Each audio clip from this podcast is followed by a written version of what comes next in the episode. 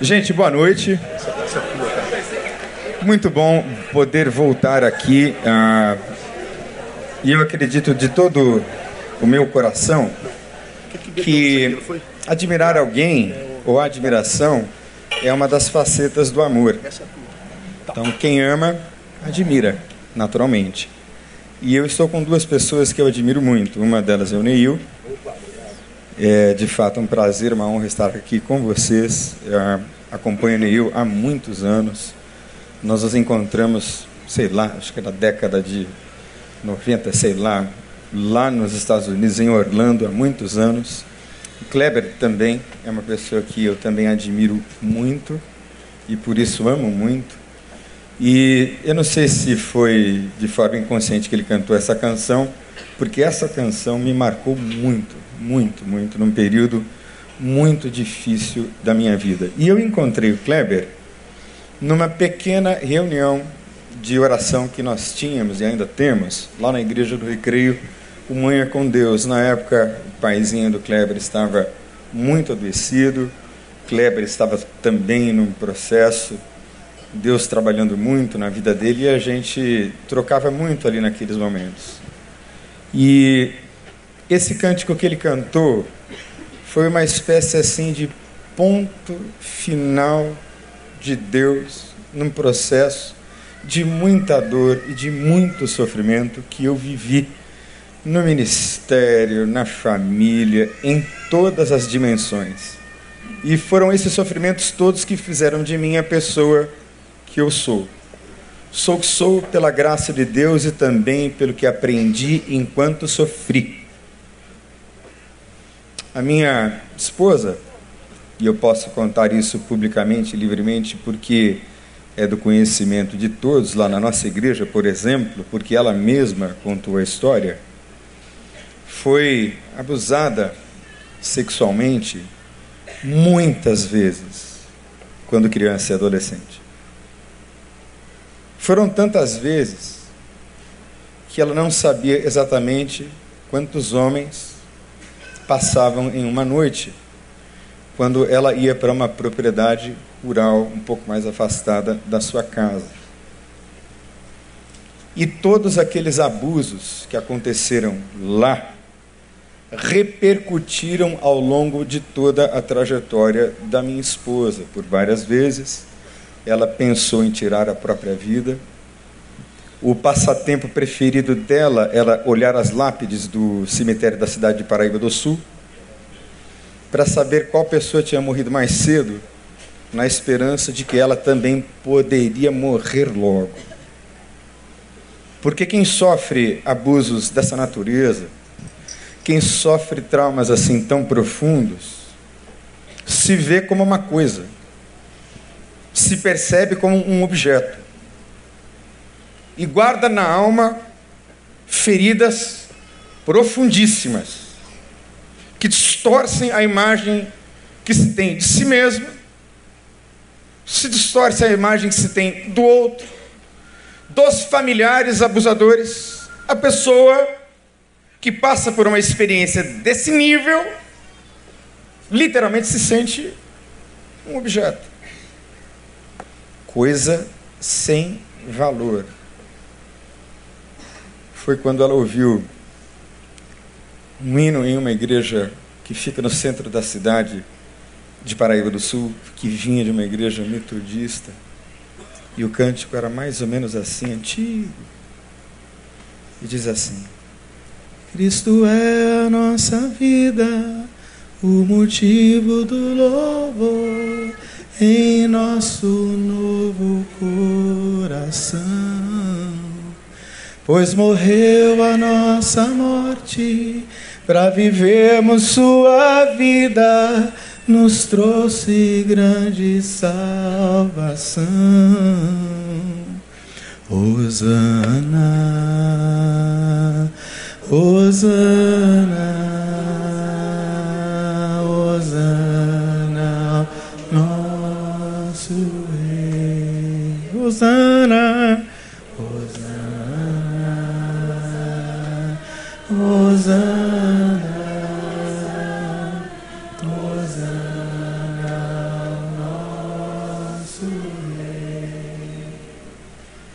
E ela disse que sentiu este amor assim tão profundo e tão maravilhoso envolvendo.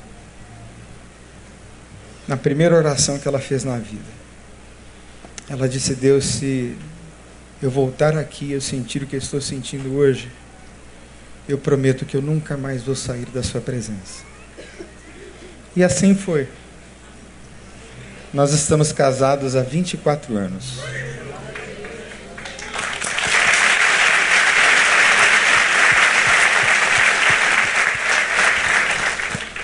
E a conversão da minha esposa foi um processo que se abriu na alma dela de restauração que continua até o dia de hoje. Nós começamos muito cedo no ministério e eu venho de uma história de abuso de drogas e de AIDS. Eu desenvolvi sintomas da AIDS a um ponto em que eu quase morri da doença. Fiel foi Deus que me arrancou literalmente do inferno e me fez vivo, e se eu estou vivo, Deus está vivo também. Ah, no céu. Porém, quando eu vim tanto quanto ela para Cristo, com todo fervor, amor, dedicação, discipulado, jejum, oração, disciplina, serviço sincero e honesto a Deus, uma busca incessante por cada vez maior santificação e santidade, vida com Deus, serviço humilde, serviço que Deus me fez servir lavando as latrinas e as privadas da casa de recuperação e fazia com a maior alegria, dizendo: Deus, da mesma maneira como eu limpo fezes aqui, limpa todo o lixo da minha vida no nome de Jesus. Assim eram as orações no banheiro e na lixeira e por onde mais eu passasse. Mas o processo que se iniciou lá continua hoje. Porque, infelizmente, há uma falsa percepção na mente e na teologia de muitos que conversão resolve tudo num ato mágico instantâneo. Desconheço isso. Não conheço esse tipo de processo na vida cristã, nem na vida em lugar nenhum. Por isso mesmo, aqueles abusos todos que minha esposa sofreu, apesar dela ser uma cristã verdadeira, pipocaram anos lá na frente. Quando ela abriu um quadro depressivo de novo, e ela se desesperou da vida e pediu para si a morte, e por muitas vezes quase cedeu à tentação de tirar a própria vida minha esposa Simone. E aí, durante dez anos da minha vida servindo como pastor em uma comunidade carente aqui no Rio de Janeiro, eu vivi dramas reais e terríveis, porque de um lado ela era extremamente depressiva, dominada por um sentimento de abandono e rejeição profundíssimos, e eu era, tal como sou ainda hoje, impulsivo, explosivo, ansioso, que fala demais, pensa pouco às vezes e depois se arrepende, e se arrepende de novo para novamente se arrepender mais uma vez. Conhece alguém assim? Esse sou eu. E eu preciso dizer a você: meu nome é Daniel, eu sou uma pessoa. Eu sou gente. Eu não sou máquina, eu não sou coisa, e ainda hoje Deus está tratando comigo. Ainda hoje. Minha família quase se desintegrou completamente. Até que Deus, depois de ter dado a primeira filha sem AIDS, que se chama Nicole, que tem 22 anos, está fazendo medicina e vai servir a Deus em algum campo missionário logo depois que ela se formar, promessa e voto que ela fez a Deus, dela com Deus Deus nos deu a Sofia. Que abriu um novo caminho, uma nova época, uma, um novo tempo para a vida da gente. Foi quando eu e Sofia e Nicole cantávamos a canção que o Kleber acabou de cantar. Depois de tanta dor e depois de tanto sofrimento, E aí a gente continua nessa jornada e nessa caminhada da mesma forma. Assim, a gente vai indo. E da mesma maneira Deus tem agido. Da mesma maneira Deus nos tem transformado, dia após dia, um dia de cada vez. Eu não sei se você carrega ah, algum traço ou algum nível de uma psicopatologia que se instalou aí dentro de você. Um transtorno de ansiedade, um quadro de depressão grave, um transtorno de personalidade. Sabe o que é transtorno de personalidade? É que você se constituiu torto. Você se constituiu a partir de muitos ferimentos, a partir de muitas loucuras e disfuncionalidades. E nós criamos então esse espaço na igreja para que essa gente que precisa de manutenção constante, que precisa o tempo todo receber carinho, apoio, receber uma mão estendida e apenas receber um ouvido aberto para ouvir sem julgar por isso nós abrimos lá na nossa igreja o Celebrando a Vida. É onde a gente pode falar sem medo das nossas fragilidades. Então, lá no Celebrando a Vida, eu sou um filho amado de Deus que se recupera, ainda hoje, de ira, de impulsividade, de dependência química, de hiperatividade e de ansiedade. Nenhum problema. Ore por mim, eu sou pastor na Igreja do Recreio. Pode rir que é uma piada. Sem nenhum problema. Porque esse sou eu. E eu gostaria de conversar com você um pouquinho sobre essa complexidade que nós somos. Nós somos altamente complexos. Você poderia, por favor, colocar para mim o primeiro slide? Deus nos fez altamente complexos. Ninguém é simples, ninguém é fácil. Nós somos criados à imagem e semelhança de Deus, de Deus mesmo.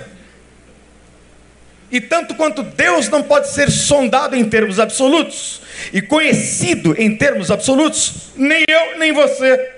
Nós somos profundíssimos, insondáveis. O cérebro humano é o órgão menos conhecido do corpo humano. Se conhece muito pouco, e quanto mais se conhece do cérebro humano, mais se chega à conclusão de que pouco se conhece. Tal é a dimensão da complexidade que eu e você somos. Nós somos esse fenômeno maravilhosíssimo que precisa ser descortinado devagar. E nessa imagem, nós temos a negação da pessoa. E eu quero passar a palavra para o Felipe para ele fazer essa breve introdução do que é que isso significa. Boa noite, gente, tudo bem? Deixa eu falar uma coisa para vocês. Ó. Eu não sei pregar, eu só sei falar normal assim. Então abre um sorriso para eu ficar mais à vontade. Vira para a pessoa que está do seu lado e fala assim: ó, boa noite, eu sou uma pessoa.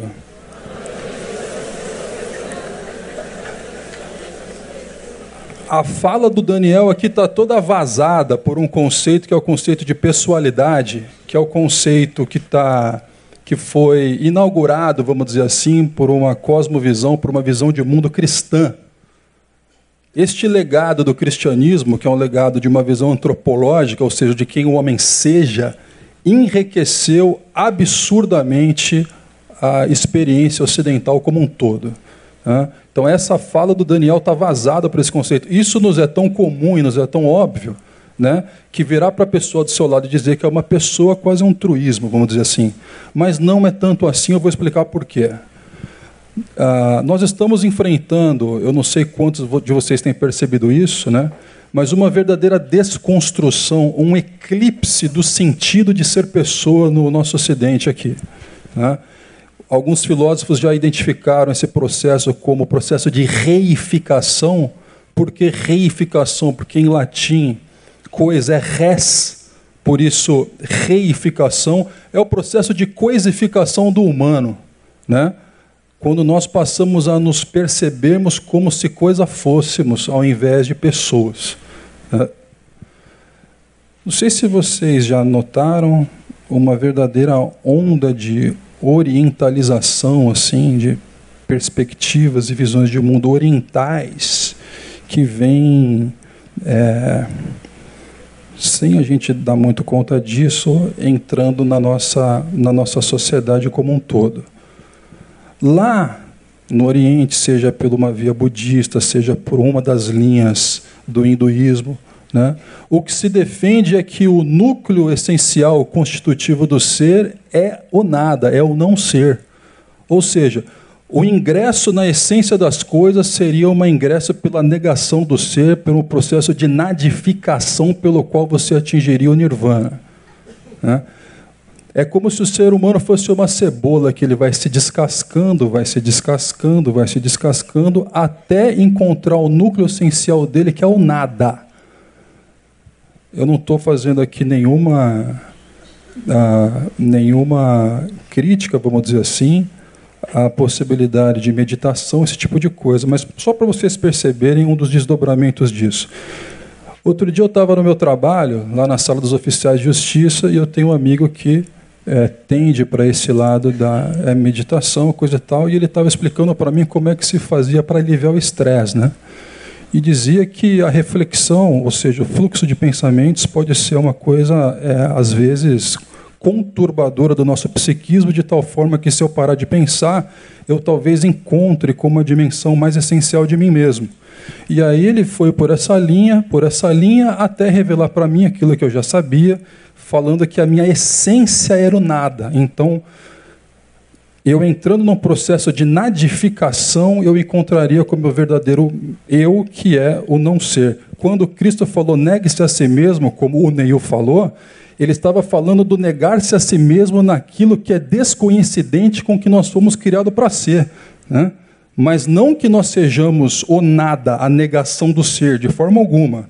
Mas ele falou para mim que sim que eu me nadificando eu encontraria então a minha verdadeira essência. E aí, quando aconteceu, Neil, deu distraidamente bater a mão no copo de café e virar o café em cima dos documentos dele. Aí ele virou para mim e falou assim: Felipe, o que, que você fez? Eu falei: Eu não fiz nada, eu não sou ninguém.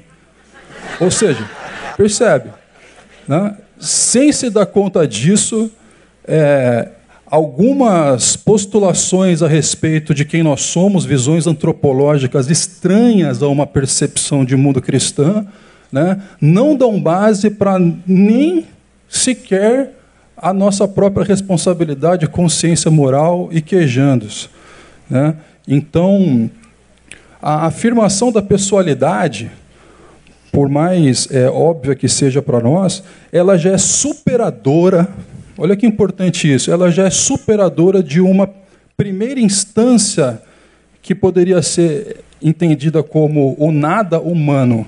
Né? Por isso que nós temos que tomar cuidado, às vezes, quando nós ouvimos assim, irmão, você que está aí é o seguinte, você tem que tomar consciência que você não é nada. Essa não é uma fala cristã, essa é uma fala budista. Nada não.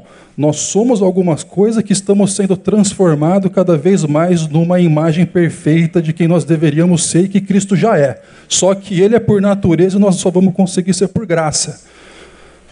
Mas não é que não é nada. Nada é visão budista. É a negação do eu como se o ser substancial de todas as coisas fosse o não ser. Mas o que, que acontece? A gente pode também negar nossa própria pessoalidade. Pode retornar, por gentileza? A gente pode negar nossa própria pessoalidade dizendo que nós não somos nada, porém nós somos algo, nós somos uma coisa. E essa imagem aqui, que é uma imagem meio estranha, quem que é esse barbudo aí? É um filósofo que é contemporâneo de Platão, o nome dele é Diógenes. E o Platão havia definido o ser humano como um bípede sem pena. Platão, da escola platônica né, da academia. Não da de ginástica, onde nós nos encontramos, mas a academia ateniense, onde eu estive agora, três meses atrás. Infelizmente, só, só algumas pedras ali. Eu achei que eu fosse ver Platão ali. Brincadeira. Viu Neil, pô. E o Diógenes, que era um filósofo cínico, não no sentido que nós é, entendemos por cinismo, mas aquele que entendia que deveria viver a revelia das convenções sociais, o Diógenes chega na escola de Platão e faz uma crítica, né? porque o Platão tinha definido simploriamente o ser humano como um bípede sem pena, O Diógenes pegou uma galinha, depenou, chegou no meio da academia e falou assim: Platão, eu encontrei seu homem aqui. Ó. E aí Platão tentou corrigir a fórmula e ainda postulou a seguinte proposição. Vou corrigir. Então ele falou assim: o homem é um bípede sem pena de unhas chatas. Ó, piorou, né?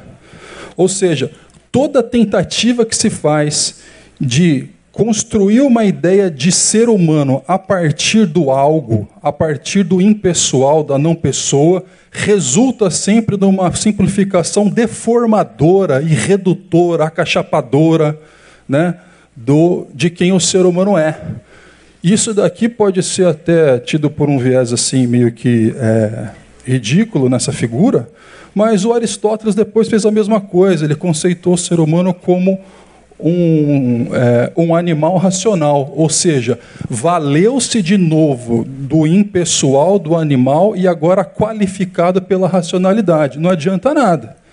Isso não é estranho para nós, porque mais ou menos 150 anos de darwinismo ensinou para a gente que eu, né, eu não sei se vocês estão me vendo aqui, a partir do meu referencial, que eu fui criado por uma referência, referência divina. Vocês me estão vendo como imagem e semelhança de Deus aqui?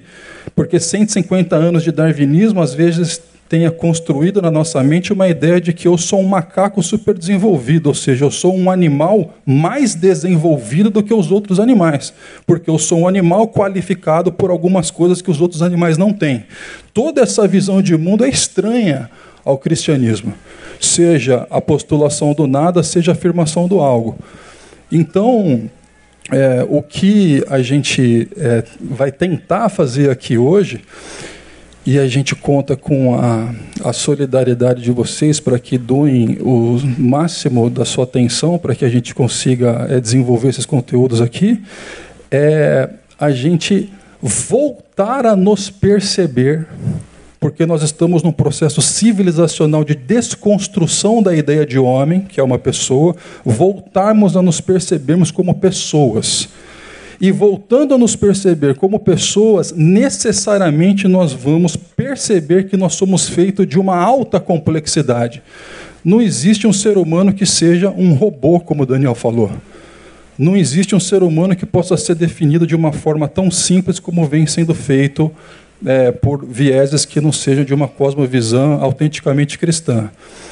Então, é, eu acho que dessa forma fica colocado o tema da nossa fala aqui, a negação da pessoa. Essa visão é que dá, são os pressupostos, vamos dizer assim, que estão implícitos na a, ao longo do livro que nós escrevemos. É muito sutil. É quase imperceptível. Porque essas ideias que não estão biblicamente embasadas numa teologia bíblica substancial e consistente influenciam a forma como se faz teologia. Então, quem é o homem bom e poderoso da teologia de muitos de hoje? É o homem muitíssimo bem sucedido em absolutamente tudo. É o homem que é bonito, com todo respeito àqueles que vão à academia para buscar saúde, mas nós vivemos na comunidade e na sociedade das aparências, da pessoa malhada.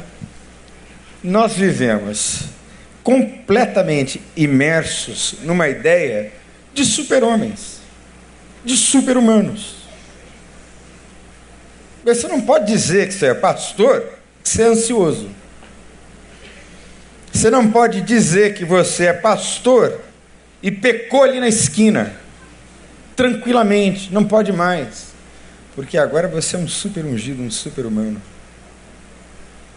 Você se transformou sem perceber numa coisa espiritual. Eu gostaria de passar o primeiro slide para a gente tentar entender um pouco melhor isso que nós somos. Nós somos altamente complexos e faz emergir a nossa condição, a condição humana. E a primeira parte, pode passar aqui, é a nossa identidade. Felipe, eu queria que você falasse um pouquinho dessa imagem em particular, por favor. Você pode fazer a animação, querido?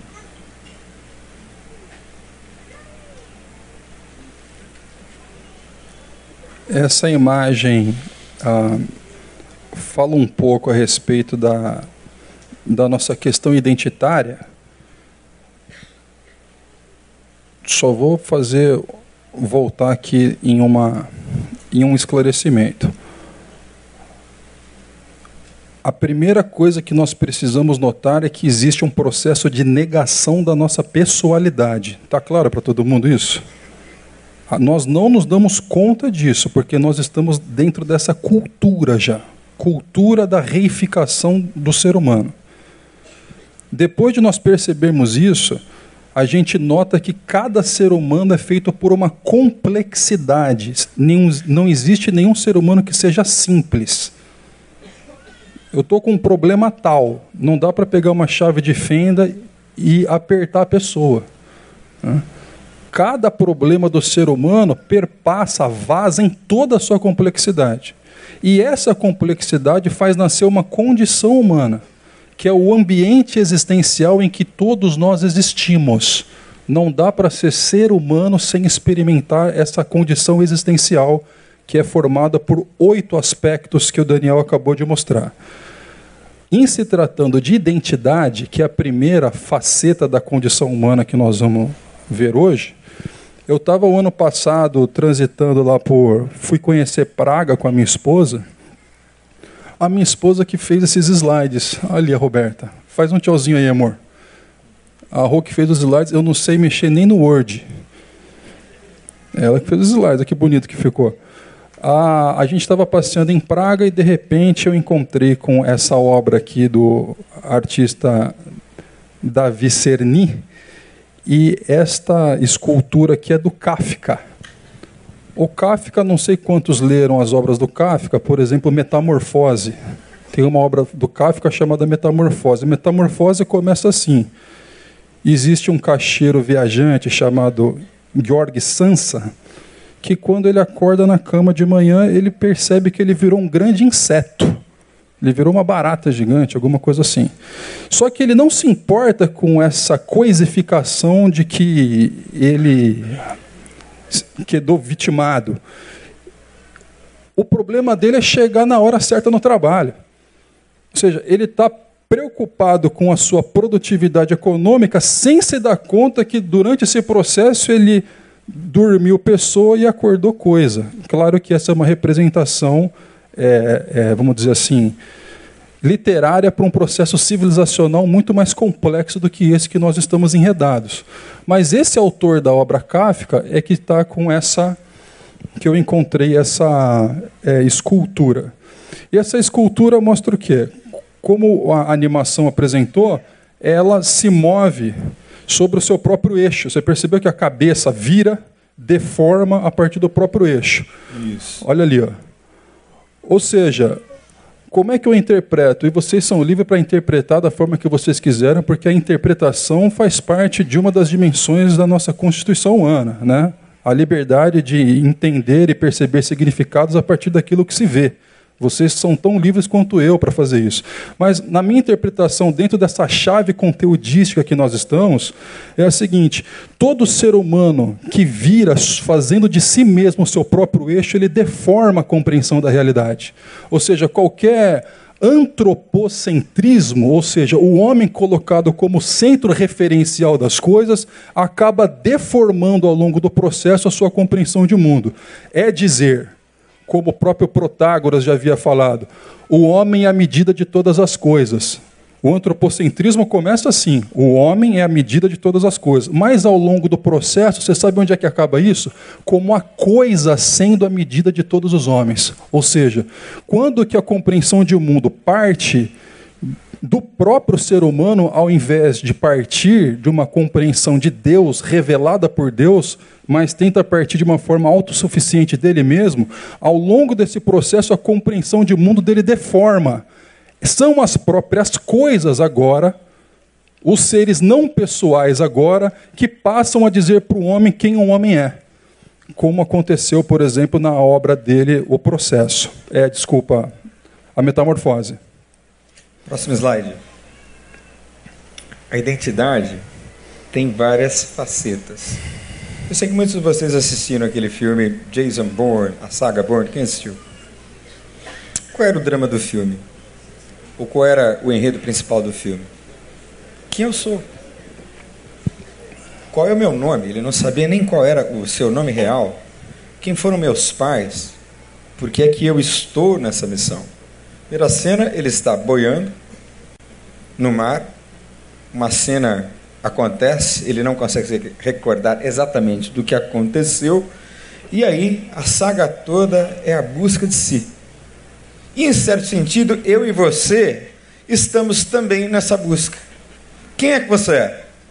Com toda a certeza, você não é mais aquele menino, aquela menina que nasceu, sabe lá Deus onde, naquela casa, naquela família.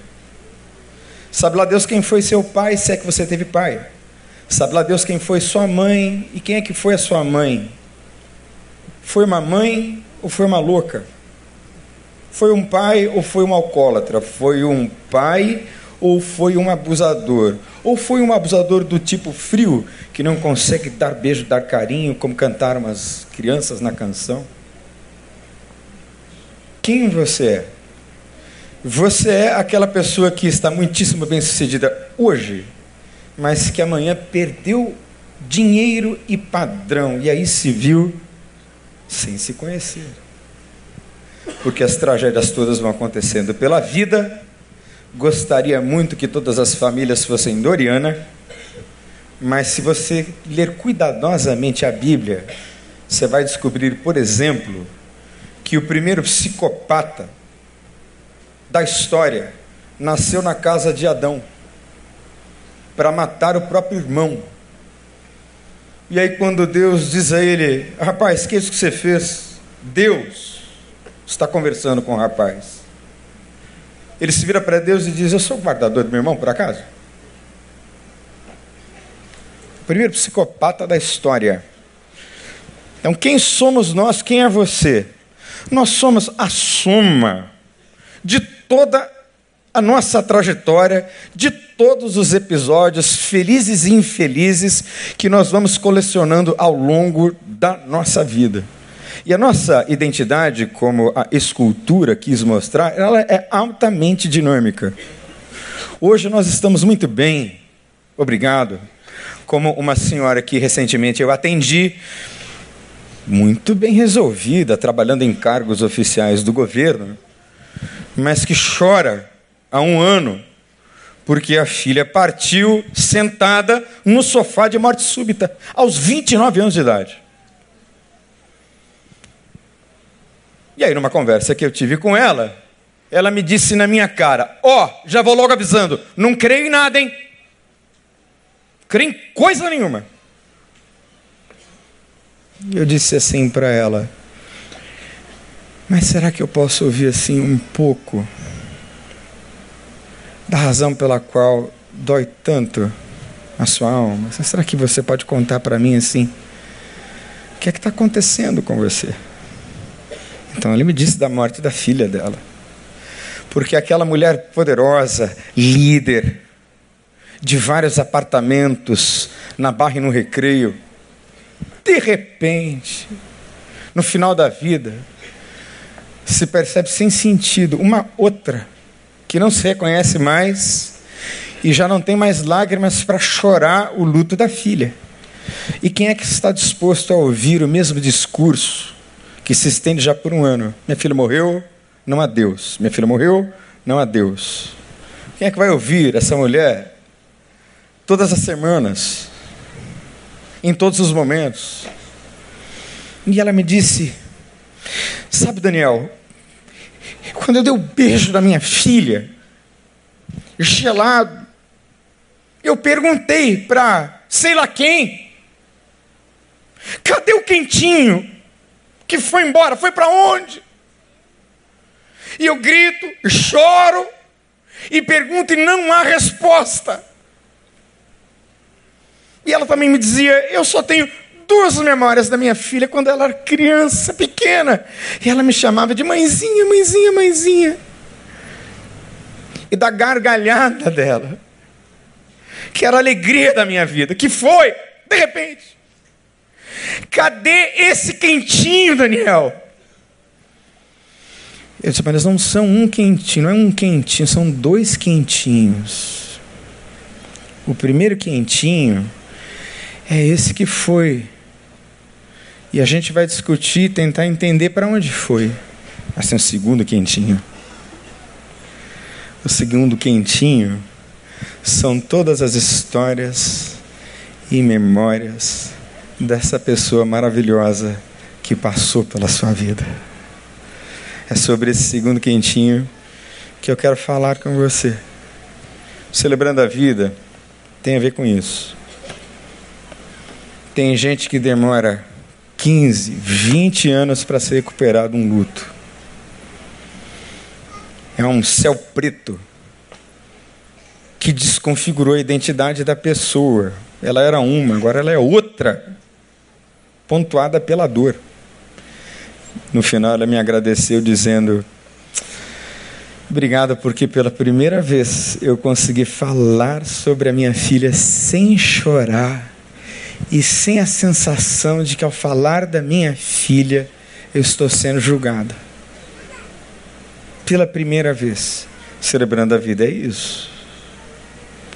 É tratar de dores que são crônicas de questões que são recorrentes e que, sem dúvida nenhuma, impactam no que a pessoa é. Essa pessoa que nasceu para ser total, essa pessoa que nasceu para ser integral, às vezes se desconfigura. E muitas vezes Deus e a vida subtraem da gente as coisas mais importantes para que, como o Clebinho cantou aqui, nós sejamos possibilitados a um ressignificado na vida. Então, celebrando a vida tem a ver com isso. A gente diz que a gente é um filho amado de Deus. Nós somos amados por esse Senhor. E como é que a minha identidade se perdeu, se desconfigurou? Quando eu mergulhei no prazer. Eu era movido a prazer movido a substâncias que me davam, obviamente, um alívio da minha dor existencial, como Sartre pontuou certa vez, quando ele disse que o homem, muitas vezes, ele está num divertimento ou diversement. O que significa isso? É quando eu me desvio do eu. Eu faço um desvio de quem eu sou. Porque entrar em contato com quem eu sou é muito doloroso. Então é melhor se divertir, é melhor se hiperconectar, é melhor baladar, é melhor viver a vida movido a todo tipo de prazer para se esquecer de quem nós somos. Então, celebrando, ele traz a gente de volta para que a gente se perceba quem nós somos nessa maravilhosa singularidade na qual eu e você fomos criados. Pode passar, próximo slide. Felipe. O Daniel só me deixa com essas imagens esquisitas para explicar, né? Não é brincadeira, né? É... Vocês estão conseguindo enxergar daí? O que, que vocês estão vendo aí? um homem sentado, está com a cabeça dentro de uma de uma caixa com um pombo, com uma gaiola, é uma gaiola, né? Essa essa próxima faceta aqui da condição humana, a gente pode passar por gentileza, a gente poderia chamar de é, a dimensão do pertencimento. É o seguinte: todo ser humano quer fazer parte quer estar integrado, quer estar relacionado. Não existe ser humano que seja absolutamente só. Não dá para ser assim porque a pessoa ela é, é, ela é relacional. Ela é relacional porque Deus é relacional, né? A percepção cristã de Deus, que percebe Deus na sua triunidade, né? Sendo, vamos dizer assim, de uma só natureza, mas em três pessoas, é isso? A pessoa do Pai, a pessoa do e a pessoa do Deus se relacionava existe uma alteridade dentro de Deus mesmo, né? Como Deus é autossuficiente, ele não precisa se relacionar com algo que esteja fora dele mesmo. Mas existe a alteridade, a possibilidade de relação dentro do próprio Deus, do próprio Deus cristão. Então, assim como Deus é tripessoal, nós também somos pessoais, então nós precisamos pertencer com, estar relacionados a. Precisamos habitar um determinado lugar, não um lugar geográfico, mas um lugar existencial, em que nós não sejamos únicos, exclusivos. Então, é essa dimensão de pertencimento que a gente quer é, começar a desdobrar aqui. E essa imagem, a gente percebe o quê? A gente percebe que este homem está tentando se conectar, vamos dizer assim, pertencer com o pássaro, mas o pássaro é uma pessoa? O pássaro é uma não pessoa, né? Na medida em que ele tenta ah, buscar esse nível mais profundo de pertencimento com uma não pessoa, ele se vê enclausurado, vamos dizer assim, nas mesmas restrições que uma não pessoa tem. Por exemplo, a privação da liberdade. Todo ser humano que quer pertencer, que quer satisfazer essa sua necessidade de encontro, de estar com outro, vinculando-se fundamentalmente a uma não pessoa, ele vai acabar se diminuindo. E que está ilustrado aqui com a cabeça dele dentro da, da gaiola. O pássaro dentro da gaiola ele não é livre, né? Certo? E fora da gaiola ele é livre? Quantos de vocês gostariam de ser livre como um pássaro? Levanta a mão assim, como um pássaro. Mas vocês não deveriam querer ser livres como um pássaro, porque o pássaro não é livre. A não pessoa, o pássaro tem uma mera relação instintual com a vida. Ele tem respostas fechadas. O máximo que um pássaro pode fazer é ser condicionado a responder de forma A, B ou C a um determinado estímulo. É só o ser humano, e por ser feito à imagem de Deus, que é um ser indeterminado, ou seja, o futuro está aberto diante dele. Ele é um ser de possibilidades. Isso só a pessoa tem. Só o ser humano tem. Mas quando eu tento me vincular no nível de pertencimento mais profundo com uma não pessoa, eu me vejo restringido, vamos dizer assim, às mesmas determinações que uma não pessoa experimenta. Pode passar, por gentileza?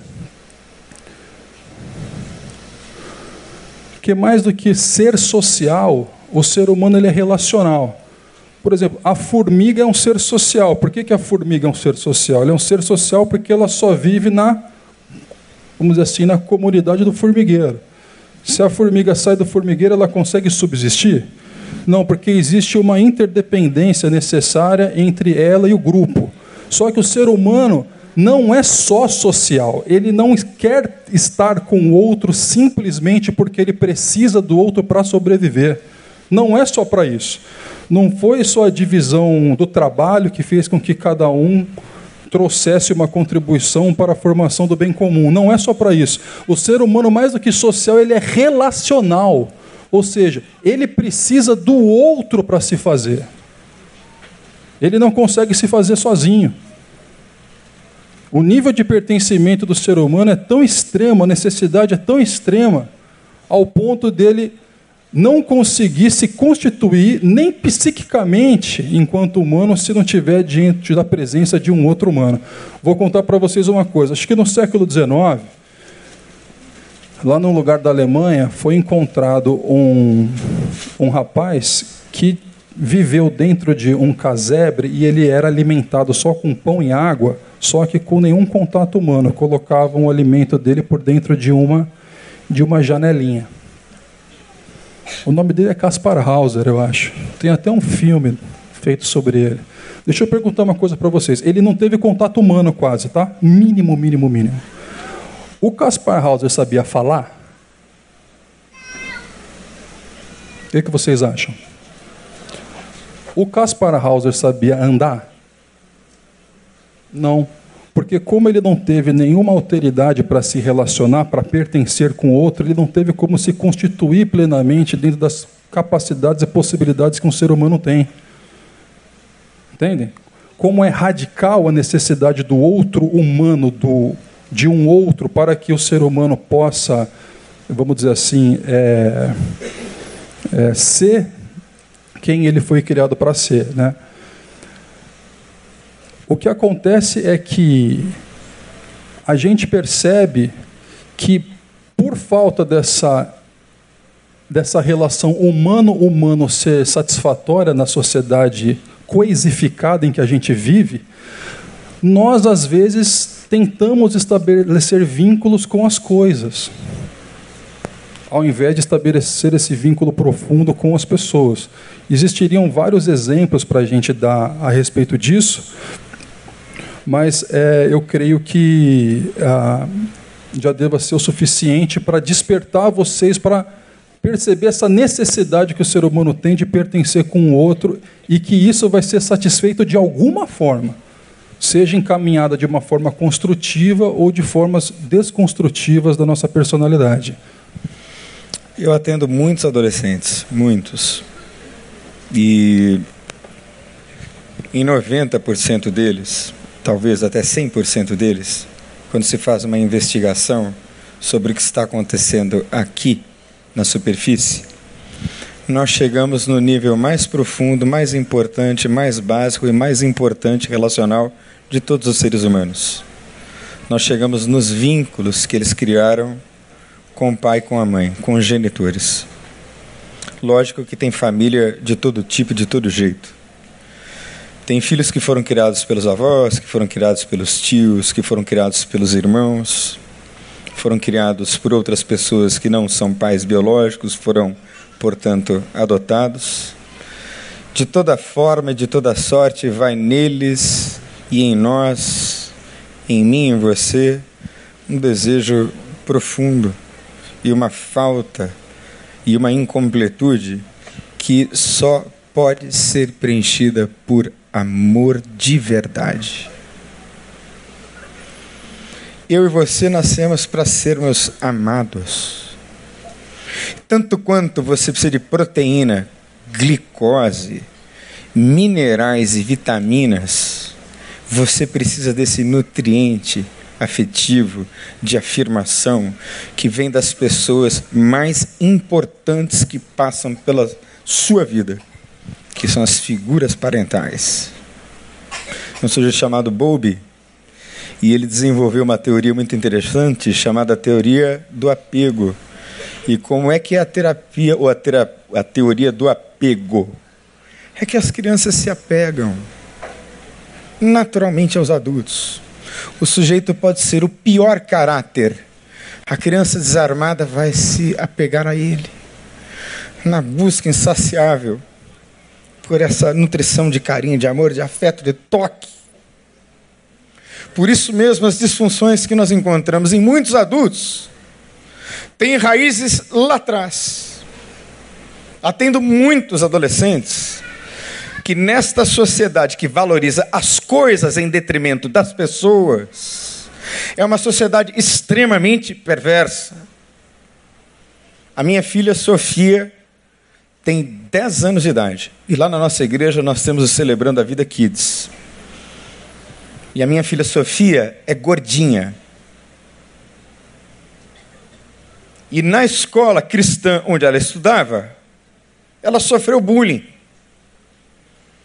Baleia, gorda, saco vermelho, e por aí vai. Como é que eu cuido da Sofia no mundo? Vou lá brigar com a professora e com as criancinhas? Né? Eu digo sempre à minha filha e pergunto sempre a ela, filha, você sabe que eu te amo?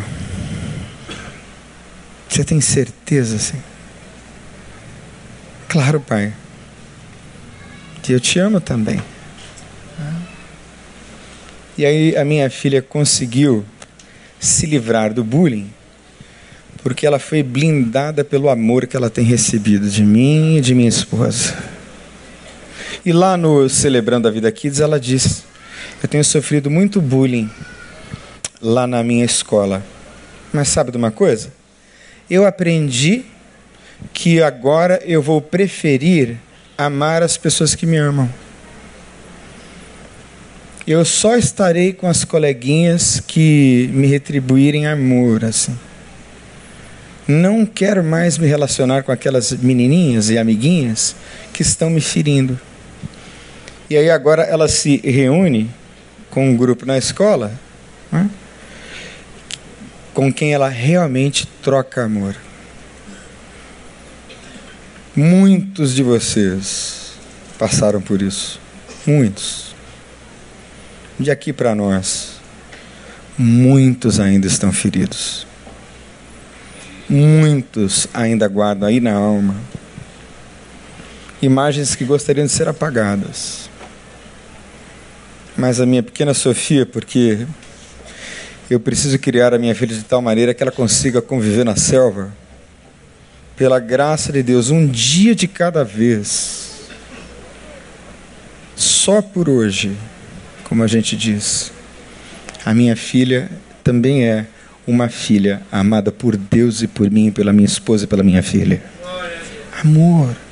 Diga para a pessoa que está ao seu lado: você nasceu para ser amado. E amar é pertencer. Que lugar maravilhoso é esse, a Igreja de Jesus Cristo, para pertencer um ao outro, para poder chorar no ombro do outro, para poder abrir a alma um para o outro, sem nenhum constrangimento, sem nenhum embaraço. Como é solitário para muita gente viver na sua dor. E essa é a nossa proposta. A gente vai pertencendo um ao outro a gente vai se juntando um ao outro. E aí a gente vai compartilhando as nossas, dores, as nossas dores, e de repente, essa identificação profunda, meu Deus, eu não sabia que você sofria assim. Pois é. Essa identificação vai promovendo cura. Essa confissão, esse choro que precisa sair, vai produzindo restauração. E é impressionante a força que há no pertencer. E lá no Celebrando a Vida, gente, a gente conta segredos que a gente não conta em célula, por exemplo. Não conta. Não dá para contar. Lá no Celebrando a gente diz de pecados e tentações que a gente não pode dizer daqui. Lá a gente diz de coisas que poderiam chocar multidões, mas não chocam os feridos. Porque quem sofreu na pele o que a gente sofreu, sabe apenas ouvir e amar e chorar junto. Por isso é que a Bíblia diz: alegrai-vos com os que se alegram e. Não é para aconselhar, não é para psicologizar nem filosofar, é para chorar junto. Se você conseguir fazer isso, isto vai promovendo cura em você e no outro, no nome de Jesus. Isso é pertencer. Isso é encontro. Isso é intimidade profunda que foi se perdendo. A comunhão virou uma coisa na igreja. A comunhão também se transformou num produto. Os cultos são uma espécie de objeto de consumo. Eu vou lá para consumir mais uma mensagem e vou analisar a performance do pregador. Que triste isso. Quando a motivação deveria ser a mais humilde da alma e do coração, se encontrar com Deus e se encontrar com o outro. E sabe onde é que nós nos encontramos com o outro? Muitas vezes, na maioria das vezes, não é na alegria, é na dor. Na alegria e na dor. É na dor, gente. É na dor que a gente se vê humano. É na dor que a gente se vê como a gente de fato é. Por isso é tão importante pertencer. Pode passar o próximo slide, por favor? Pode passar. Incompletude e falta. Gente, nessa eu sou campeão. Porque foram as minhas incompletudes que me levaram às minhas compulsões. Nós já estamos caminhando para o final. Mas como é que eu posso ser mais pleno, não é? Como é que eu posso chegar lá no topo? Como é que eu posso, né? Felipe, por favor.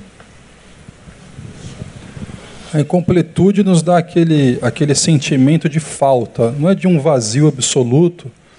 Vocês já perceberam que parece que está sempre faltando alguma coisa? Sim, está sempre. Faltou, por exemplo, eu tenho 1,98m. Faltou dois, né? E faltou dois.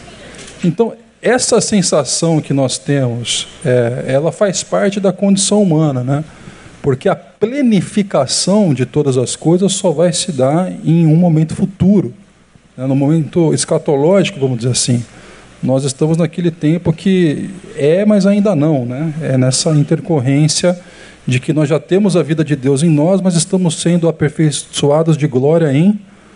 Então, assim, a, a incompletude ela, ela, ela vai caminhar com a gente. É bom que a gente tenha consciência disso para que a gente não se desespere e também não, como o Daniel colocou aqui, né, que a gente não busque esta nos completar, vamos dizer assim, em experiências ou em objetos ou em coisas que são não são adequadas, vamos dizer assim, a essa ânsia essencial e profunda que nos constitui, que é o anseio por, é, por completude. Né?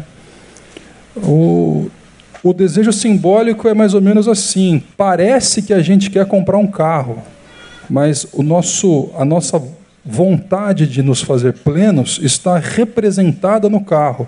Mas depois que você compra o carro, o que, que acontece com o seu desejo? Ele muda de objeto, porque esse trânsito que o desejo repousa temporariamente em cada objeto é apenas um, uma representação de algo essencial que está em você, não está na coisa. Mas que parece que você quer a coisa mas não é a coisa que você quer. Ah, o, o Neil, acredito que tenha é, dito certa feita a, a seguinte frase muito feliz que o, a pessoa é aquilo que se esconde e, a, e o personagem é aquele que é aquele que revela, né? Então, quantas vezes, e voltando ao que o Neil colocou na sua gotinha tempestade, né, no início da sua fala, quantas vezes nós nos buscamos nos completar via uma personagem que nós construímos para que possa se relacionar de uma forma que nós não somos na realidade, mas nós gostaríamos de ser. Então a gente monta um perfil, né? Um perfil é, uma, é um construto, vamos dizer assim, que revela apenas uma parte de mim idealizada, mas que eu apresento como se fosse eu, né? É, sempre algum momento legal, feliz e alguma coisa assim. Então eu busco essa completude também dessa forma, é, hipertrofiando, vamos dizer assim, a faceta personagem de mim e negando a, a pessoalidade mais profunda. Né? É, quando a gente usa a palavra pessoa aqui, isso é importante que se diga, talvez, é, nós não estamos usando a palavra pessoa como etimologicamente ela aparece desde o grego, do prosopon, que significava máscara, que é aquilo que os atores usavam, porque como não tinha microfone, a máscara vinha com, uma, com, uma, com um formato que viabilizava a propagação do som. Então, daí a palavra prosopon no grego passou para o latim como persona e ambas derivadas do etrusco persu. Só que teve um enriquecimento por quatro ou cinco séculos de patrística que fez com que a noção de pessoa não fosse mais a noção de máscara, mas a noção de ser humano. Mas é negando toda essa experiência cristã que às vezes nos faz retomar o sentido de pessoa como se fosse máscara, como se fosse agora modernamente, pós-modernamente, o nosso perfil e nos apresentar assim, para que nós, ao invés de é, mantermos um encontro íntimo e profundo com o outro, a gente faça apenas um trânsito fantasmagórico de vãs aparências, né? que não coincide com aquilo que nós verdadeiramente somos. Fê, vem cá. Ah, eu e Felipe, é, logicamente, somos muito próximos um do outro. E nós nos tornamos ah, amigos há pouco tempo, não é? Não tem tanto tempo assim que nós somos amigos, não é? Mas eu consigo olhar nos olhos dele assim com muita tranquilidade, assim. Porque ele sabe quem eu sou. De verdade. Sabe as minhas falhas, os meus pecados. Conhece a minha história profundamente os bastidores. Isso me torna assim tão amado, tão querido, tão aceito, tão gente, tão humano. Isso é tão precioso, porque eu posso confessar para ele, eu posso fazer confissão. Eu posso dizer para ele sem nenhum constrangimento. E nisso eu vou me restaurando, como ser, como pessoa, essa incompletude, essa falta, vão sendo me devolvidas. E nos celebrando, nós confessamos quem nós somos. Confessamos a pessoa que nós somos. Certa vez eu saí de casa, eu disse a vocês que um dos aspectos que eu trato no meu processo de restauração e recuperação é a ira. Então eu saí de casa, peguei o carro na garagem e a minha filha, que fazia o cursinho para passar no vestibular, me disse: Pai, a minha bicicleta está com o pneu furado. Você pode me levar para o colégio? E aí eu esbravejei, gritei, reclamei e disse: Você é uma irresponsável. Como você pode fazer uma coisa dessa? Eu tenho uma reunião importantíssima na igreja, os diretores estão me esperando, você é responsável pela sua bicicleta. E aí eu fiz bravejando com ela, vociferando, da minha casa até o colégio. Quando ela deixou o carro, e eu vi uma lágrima que escorria assim do rosto dela. Entrei no carro, fui para a reunião. Sabe o que aconteceu na reunião? E o que foi resolvido lá? Nada. Foi mais uma daquelas reuniões vazias que a gente vai, que a gente discute nada e resolve coisa nenhuma. Mas quando eu virei a esquina, o Espírito Santo de Deus me disse assim na minha cara: Que tipo de pai é você? Um santo envergonhamento, uma santa humilhação. Fiz a reunião, voltei. Mandei uma mensagem para minha filha e disse: Desce, filha, que eu tenho que conversar com você. E ela desceu um pouquinho antes, era onze e meia. Quando ela entrou no carro, a gente já começou a chorar. eu disse: Filha, me perdoe. Eu não devia ter feito o que fiz, eu não devia ter falado o que eu falei. Eu quero que você me perdoe.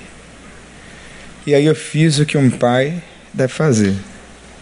Eu peguei a minha filha, fui buscar a bicicleta, coloquei a bicicleta no carro, levei a bicicleta na bicicletaria, paguei para entregar a bicicleta em casa. Do lado tinha um restaurante. Nós comemos uma refeição maravilhosa. E aí eu paguei 25 reais, porque eu caí na besteira de perguntar a ela se ela queria sobremesa, num picolé coreano. Mas aí eu ganhei a filha de volta, né? E aí a minha filha passou para medicina e a minha filha disse que os primeiros dois anos da, filha, da vida dela, como é, médica, ela vai dedicar ah, ao Médico Sem Fronteiras ou alguma fronteira dessa difícil que ela disse: Pai, eu com toda certeza vou dedicar os primeiros anos assim da minha vida como médica para servir os pobres, porque durante muito tempo da vida da gente nós servimos aos pobres lá em Vila Joaniza com todo carinho, com todo amor, e tem coisas que a gente ganha com isso que são de fato impagáveis, né? E eu vou tentar colocar um áudio da minha filha. Minha filha já está no terceiro ano de medicina. Eu espero que você consiga ouvir. Pai, você é o homão mais lindo desse mundo, tá? Você é um pai maravilhoso que eu quero dar um abraço que eu tô morrendo de saudade. Sua lindeza, lindo da vida. Uhum.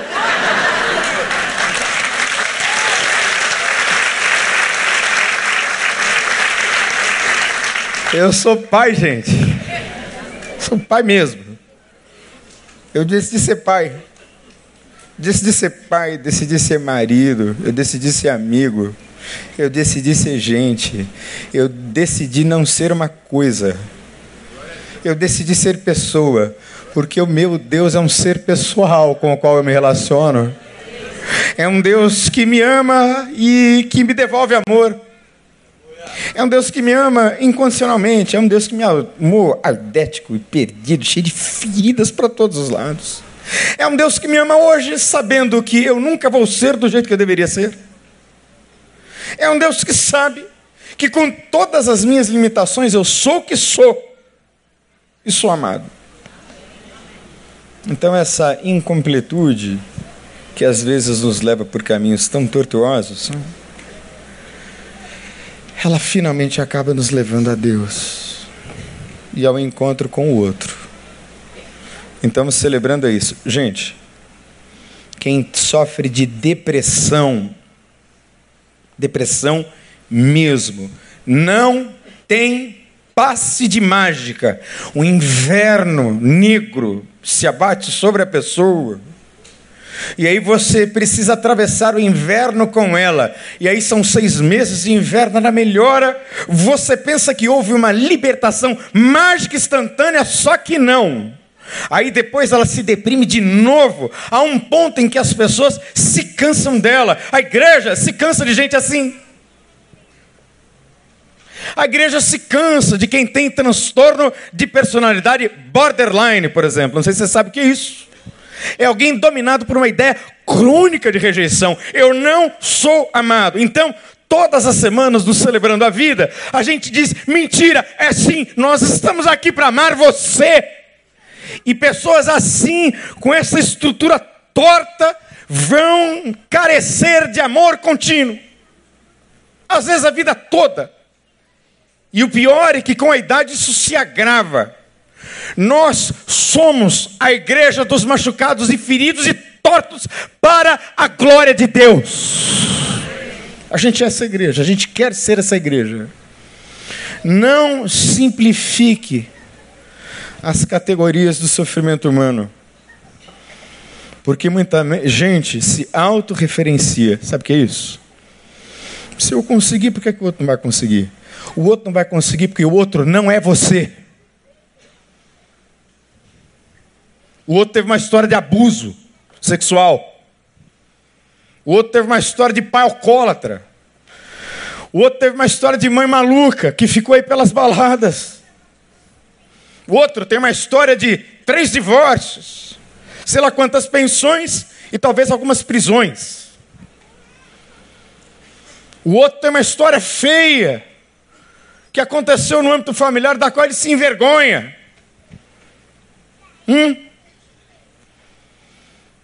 Então, essa é a igreja que eu espero que você seja. Para celebrar a vida no nome de Jesus. Eu queria que você fechasse os seus olhos agora. Se o Kleber pode ajudar a gente.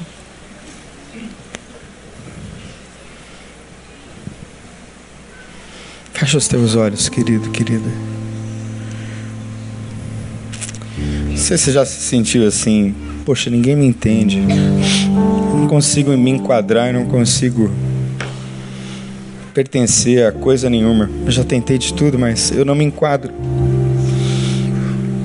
Talvez hoje você esteja sendo tomado assim de uma consciência de que o problema não está fundamentalmente nas outras pessoas, mas de repente está em você, está aí dentro de você. Afinal de contas, tanta coisa aconteceu, não é?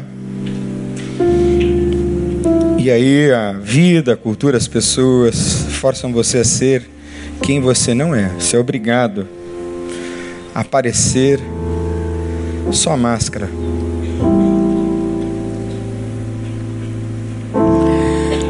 E hoje é dia de um passo, talvez o primeiro, para uma restauração profunda.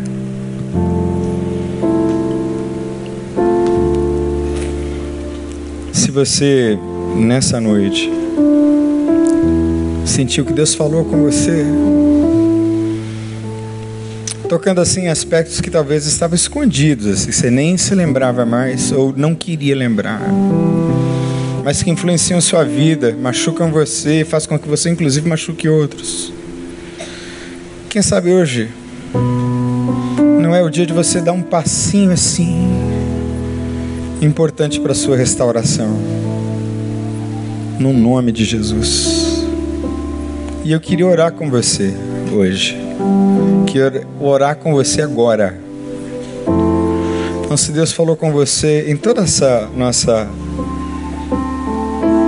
palavra aqui, queria que você fizesse um gesto bem simples, corajoso, porque a gente falou de coisas com as quais você certamente se identificou, mas às vezes é vergonhoso.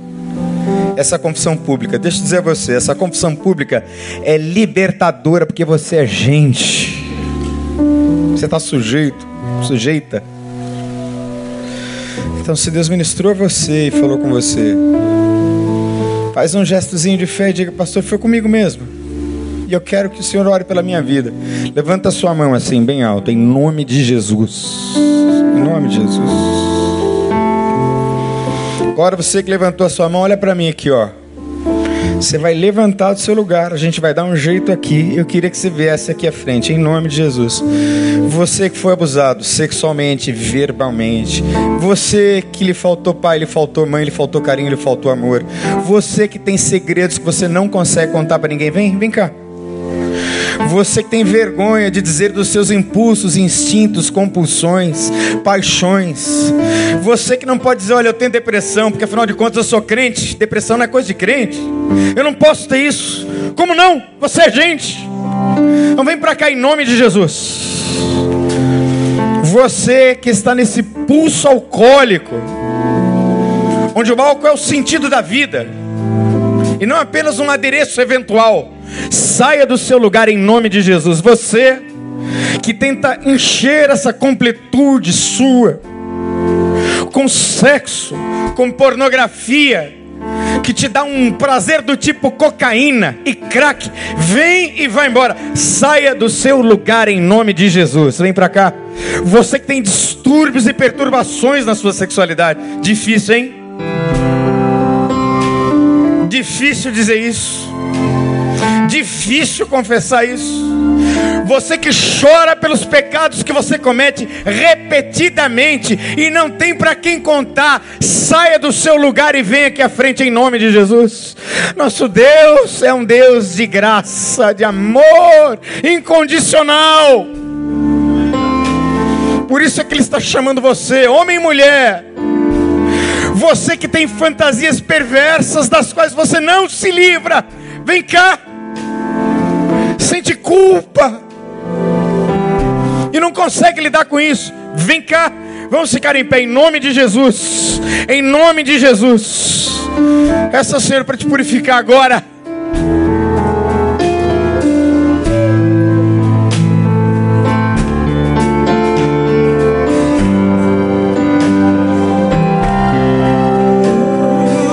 Enquanto o Kleber estiver cantando, vem cá. Ninguém quer saber nada, não. Só interessa a você e a Deus. Então vem cá. Purifica-me, ó Senhor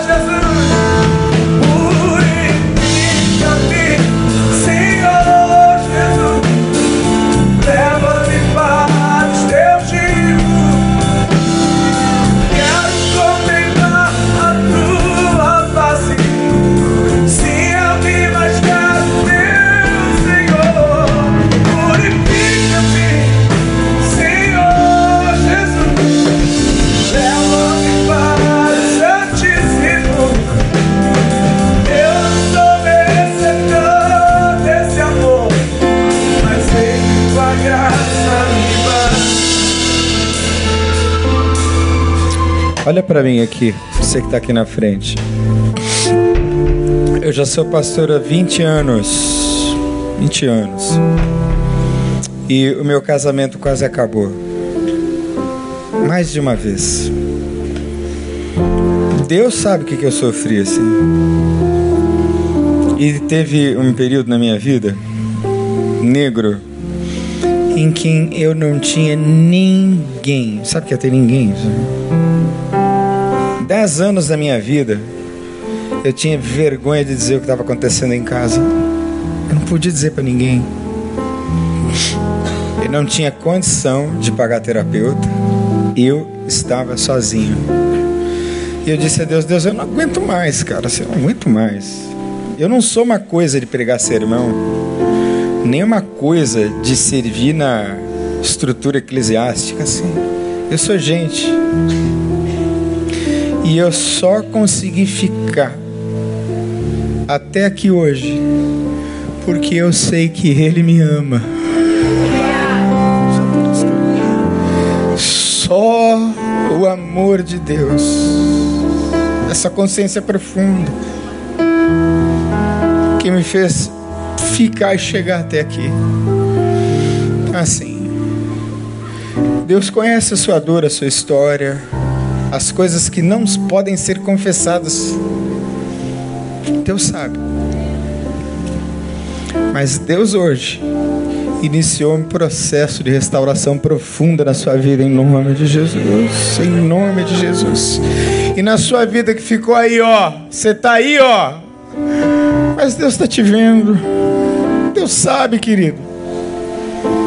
Deus sabe. Você tá aí, você não veio aqui, mas Deus está alcançando você aí, ó, no nome de Jesus.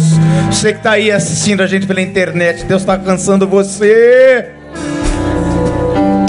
Portanto, eu queria que você fechasse os seus olhos agora comigo. Ah, Deus, como a vida nos maltrata, Senhor.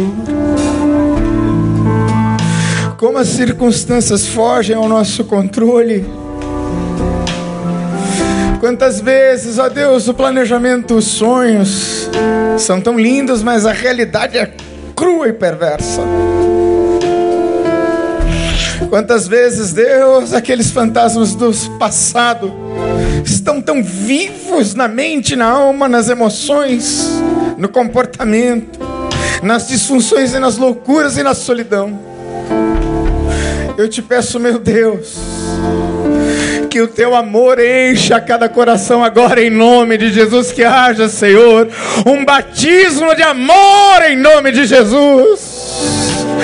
Este rio maravilhoso de graça e vida, que vai restaurando a alma, Senhor, que vai dando a eles, ó Deus, a consciência de que são amados. Sim, ó Deus, eles cometem muitos pecados tortos, desvios terríveis de comportamento, mas Deus, o Senhor sabe onde está a raiz.